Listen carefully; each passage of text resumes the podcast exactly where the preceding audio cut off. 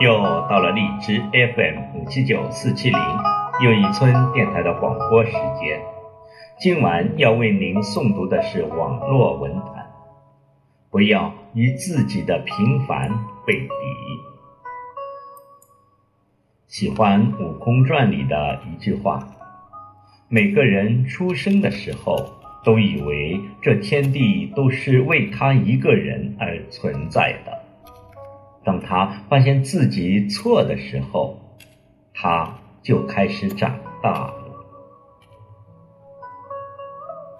周国平说：“人生有三次成长，一是发现自己不再是世界中心的时候；二是发现再怎么努力也无能为力的时候；三。”是接受自己的平凡，并去享受平凡的时候。接受平凡比超越平凡更重要。所谓成长，就是一个发现并接受自己很平凡的过程。终于明白自己的能力有限，开始接受自己的普通和渺小。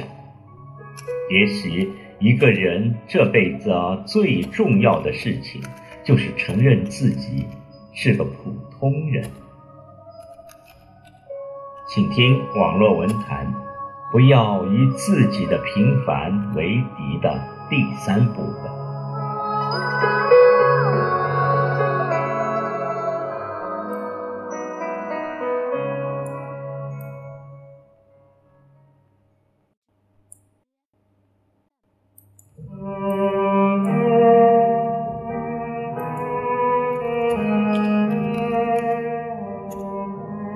七，一位叫 T T 的读者在微信后台留言说：“中学时，爷爷问我们几个孙儿女，你们的理想是什么？我回答，我要当个家庭主妇。爷爷当即召开了家庭会议。”对我进行了严厉的批评和教育。从小到大，我们就这样被教育要做一个不甘平凡的人中龙凤，所以我们对自己的期望都很高。当我们无法完成自己的期望时，就把期望加注到了孩子和父母的身上。但我们忘记或忽略了一点：一个人的人生大概率是平凡的。统计学有个规律叫便利性，意思就是说，你看看周围所有人的命运，就可以推知你未来的 N 种可能。世界上百分之九十的人都是普通人。其中百分之九的人小有成就，只有百分之一的人能够出人头地。所以，对绝大多数人而言，走向平凡就是我们最终结局。就像古语所说：“幼有神童之誉，少怀大志。”长而无闻，终奈与草木同修。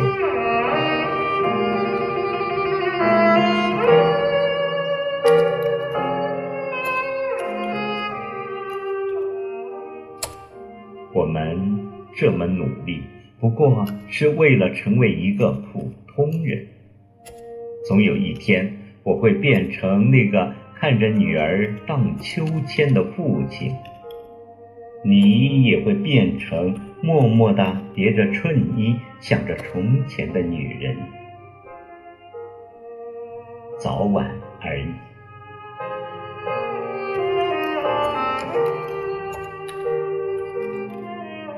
八，我父亲儿时的梦想是当个钢琴家，后来几经努力，但。终没有成功。有一天，我问他：“你对梦想交界以后，你痛苦和后悔吗？”父亲笑了笑说：“一开始心有不甘，但最后释怀了。我努力了，不成，那我就有资格做一个普通人了。”然后。他说了两句让我醍醐灌顶的话：勇于承认并接受自己的平凡，才是对生活真正的诚意。只有接受了自己的平凡，我们才能真正的理性的规划未来。我知道父亲的意思。接受平凡，就是要懂得有多大的脚就穿多大的鞋，有多大的本事就画多大的饼，不好高骛远，也不妄自菲薄，不逞能逞强，也不自暴自弃。接受了自己是个普通人的他，生活态度立马发生了翻天覆地的变化。我虽然不再做钢琴梦了，但我把工作尽力做到完美。我把老婆照顾的是那么的舒服，我让儿子吃上了很好的奶粉。我像闹钟一样定期。去看望父母。我每年都带全家人出去旅游。父亲这辈子很平凡，但我依然觉得他很伟大。我永远记得他说过的那句话：“我这辈子做过最英勇的事，就是承认了自己的平凡无奇。”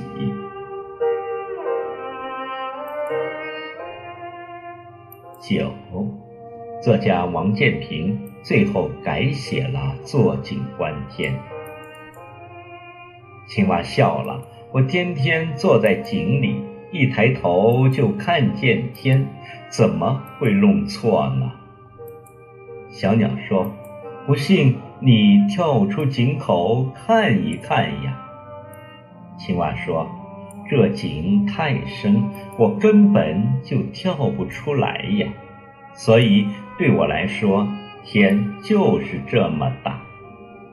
小鸟说：“那你太可怜了，要是像我一样有双翅膀就好了。”青蛙说：“我不可能有你这样的翅膀，所以能看见井口大的天空。”就已经很幸福了。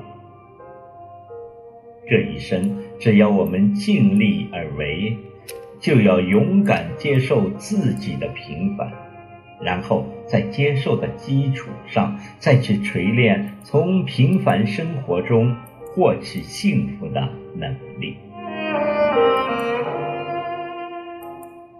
不要与平凡的孩子为敌，不要与平凡的父母为敌，不要与平凡的自己为敌。如果我们不能成为诗人，我们还可以做诗一样的人。